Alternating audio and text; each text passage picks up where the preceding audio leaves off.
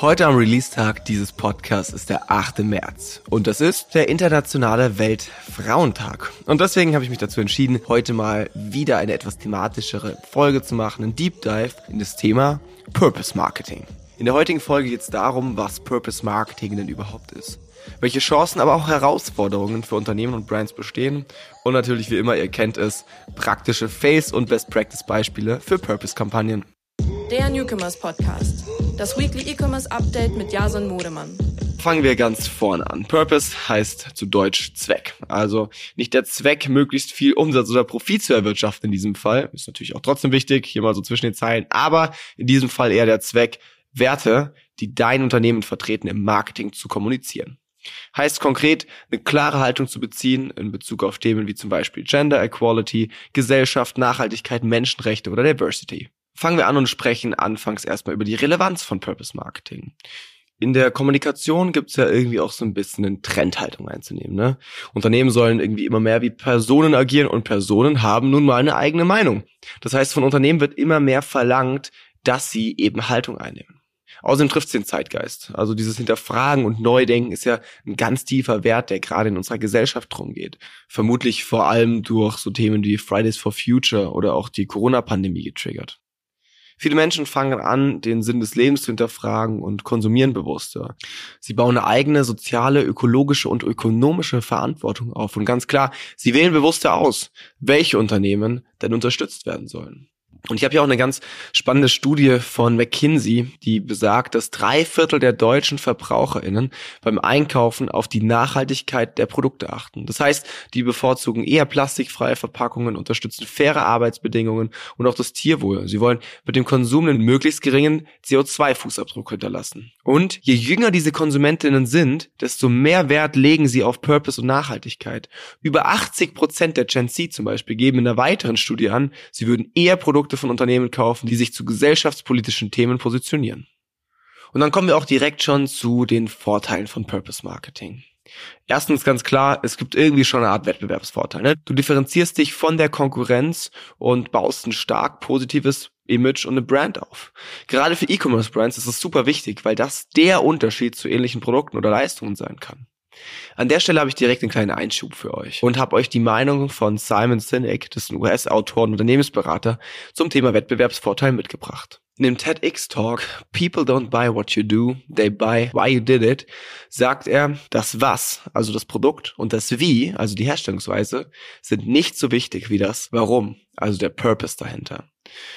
Das heißt, seiner Meinung nach differenzieren sich Unternehmen nur so von Wettbewerbern und schaffen es, Kunden von sich zu überzeugen und erfolgreich zu sein. Ein zweiter Vorteil von Purpose Marketing ist das Branding und die Kundenbindung, weil man es hier einfach schafft, gemeinsam für eine Sache einzustehen. Also man stärkt das Zugehörigkeitsgefühl und man fördert ein positives emotionales Erlebnis, stärkt also die Loyalität und baut Vertrauen auf.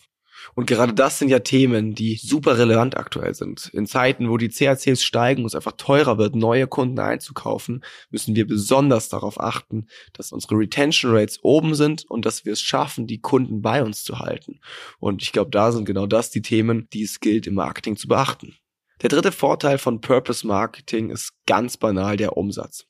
Höhere Umsätze. Dieses Umdenken, dass Kunden nicht zwingend den günstigsten Preis wollen, passt natürlich perfekt in unsere Markenwahrnehmung. Das heißt, Kunden sind bereit, mehr für Produkte zu zahlen, wenn die Haltung des Unternehmens der eigenen entspricht. Purpose Marketing steigert also den AOV, den Average Order Value und den Customer Lifetime Value. Fällen wir mal ein Zwischenfazit. Haltung zu beziehen kann sich also definitiv auszahlen. Aber nur, wenn Botschaft authentisch und Kommunikation und Handeln zusammenpassen. Das Risiko ist natürlich direkt irgendwie sowas Richtung Vogue-Washing. Wenn jemand Vogue ist, dann hat er ein Bewusstsein für gesellschaftspolitische Sachverhalte und soziale Ungerechtigkeit. Und äh, Vogue-Washing ist in dem Fall eben, wenn du so tust als Unternehmen, als wären dir diese Themen wichtig, sie sind es aber eigentlich gar nicht. Konkret kommunizierst du nach außen, als wärst du besonders nachhaltig, sozial engagiert und so weiter.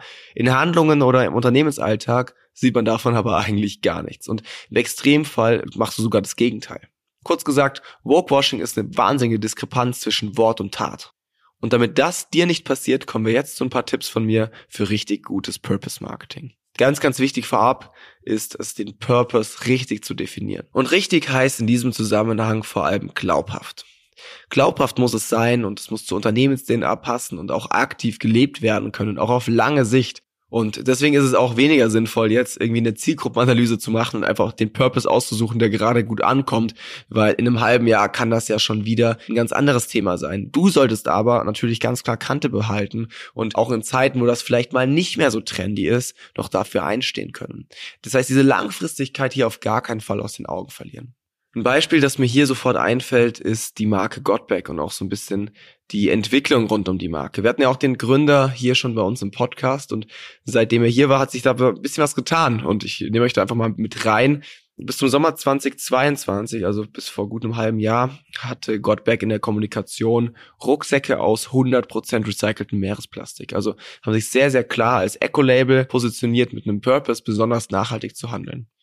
Und dann gab's da so eine Recherche, ich glaube von Zeit Online war die, und die haben rausgefunden, dass die Produkte teilweise nur aus 59 Prozent Meeresplastik bestehen. Also eine Diskrepanz zwischen eben hier Wort und Tat. Ne?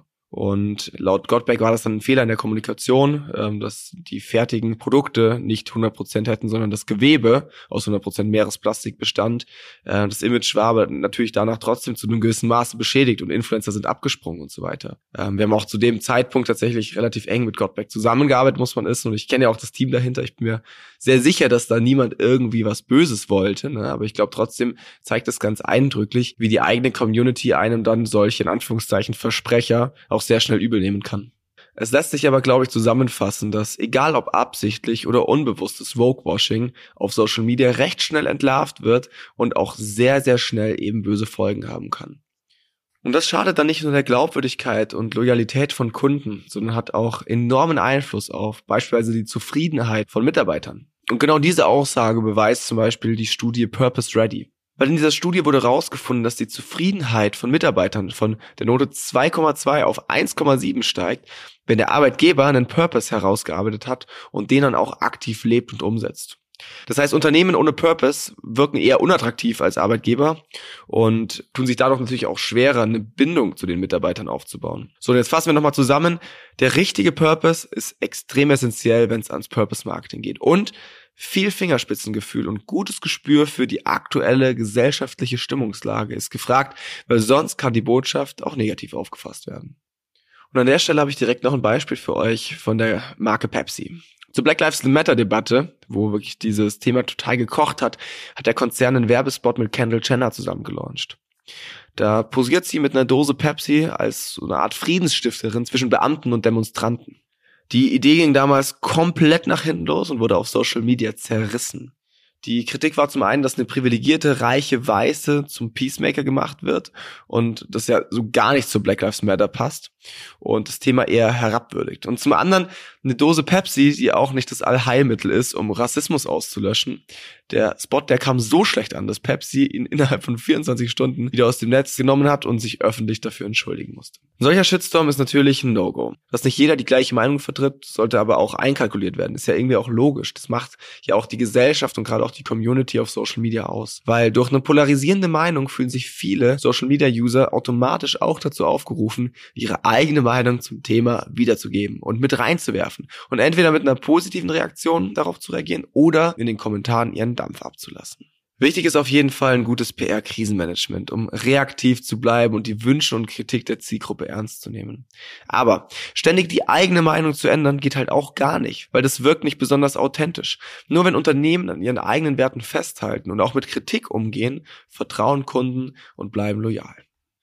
So, wir haben uns jetzt ja schon angeguckt, wie man es nicht machen sollte, aber viel wichtiger ist ja, wie geht's denn nun? Wie geht Purpose Marketing richtig? Grundsätzlich macht es natürlich Sinn, wie bei allen Themen im Marketing, Landingpages und Newsletter anzupassen, spezielle Rabattcodes anzubieten und so weiter. Wir wollen aber ein bisschen mehr darauf eingehen, was man beim Purpose Marketing noch anders machen kann. Viele Unternehmen setzen auf dauerhafte Initiativen, um ihren Purpose zu kommunizieren. Zum Beispiel Nikin. Hat jetzt ja auch schon irgendwie ein, zwei Mal hier im Podcast angesprochen, aber ich glaube, das machen die einfach so gut, dass es heute nochmal eine Zeit ist für einen Shoutout. Das Schweizer Modelabel wirbt mit einem Slogan Tree by Tree, weil für jedes verkaufte Produkt spendet Nikin einen Betrag an Wiederaufforstungsprojekte auf der ganzen Welt, die regelmäßig von One Tree Planted organisiert werden. Das heißt, die gesamte Unternehmensphilosophie ist schon an sich auf sozialen und gesellschaftlichen Impact aufgebaut.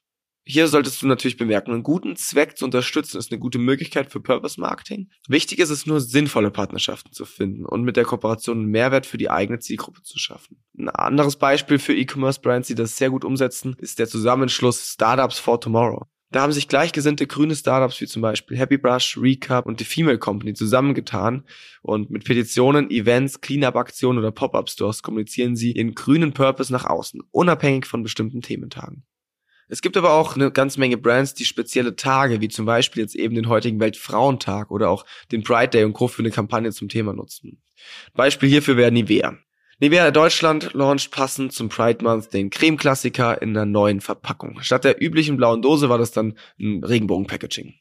Zusammen mit dem Hashtag für mehr Miteinander warb das Unternehmen für mehr Toleranz und mehr Miteinander und dass sich alle Menschen in ihrer Haut wohlfühlen dürfen. Ein Vorteil von speziellen Produkten im Purpose Marketing ist, dass sie Kundenbindung und die Loyalität erhöht werden können. Kunden, die sich mit der Mission von einem Unternehmen identifizieren, kaufen auch gerne Produkte, die den Purpose unterstützen. Durch dieses Zugehörigkeitsgefühl. Außerdem gibt's hier auch wieder eine Differenzierung gegenüber der Konkurrenz. Wenn ein Unternehmen Produkte mit einem Purpose verbindet, hebt sich's von anderen Anbietern ab, die nur auf reinen Abverkauf aus sind. Das heißt, es führt auch irgendwie zu einer Image-Stärkung. Viele Unternehmen kooperieren auch mit bewegenden Persönlichkeiten oder speziellen Influencern, um zum Beispiel zu Events wie dem Internationalen Weltfrauentag das Bewusstsein für ein bestimmtes Thema zu schaffen. Beispiel Apple. Anlässlich des Internationalen Weltfrauentags feiert Apple mit der Kampagne Hinter dem Mac berühmte Frauen, die Außergewöhnliches geleistet haben. Im Clip zu sehen waren zum Beispiel Malala Yousafzai, die jüngste Nobelpreisträgerin, die sich für die Bildungsrechte von Mädchen einsetzt, oder Tarana Burke, die Mitbegründerin der MeToo-Bewegung. Wichtig bei der Art von Umsetzung ist nur, dass die prominenten Gesichter sich auch unabhängig von der Kampagne für das Thema engagieren, damit das Ganze auch glaubwürdig wirkt. Eine andere Möglichkeit, eine Purpose-Kampagne Gesicht zu verleihen, ist es am Weltfrauentag zum Beispiel, Frauen hinter dem Erfolg des eigenen Unternehmens vorzustellen. So, und damit haben wir auch schon wieder das Ende des heutigen Podcasts erreicht. Hier nochmal die Key Takeaways der Folge.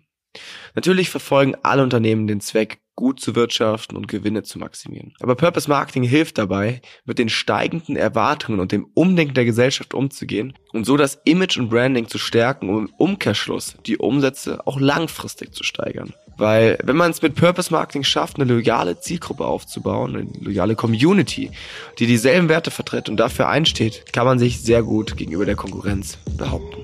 Der Newcomers Podcast. Das Weekly E-Commerce Update mit Jason Modemann. Jeden Mittwoch. Überall, wo es Podcasts gibt.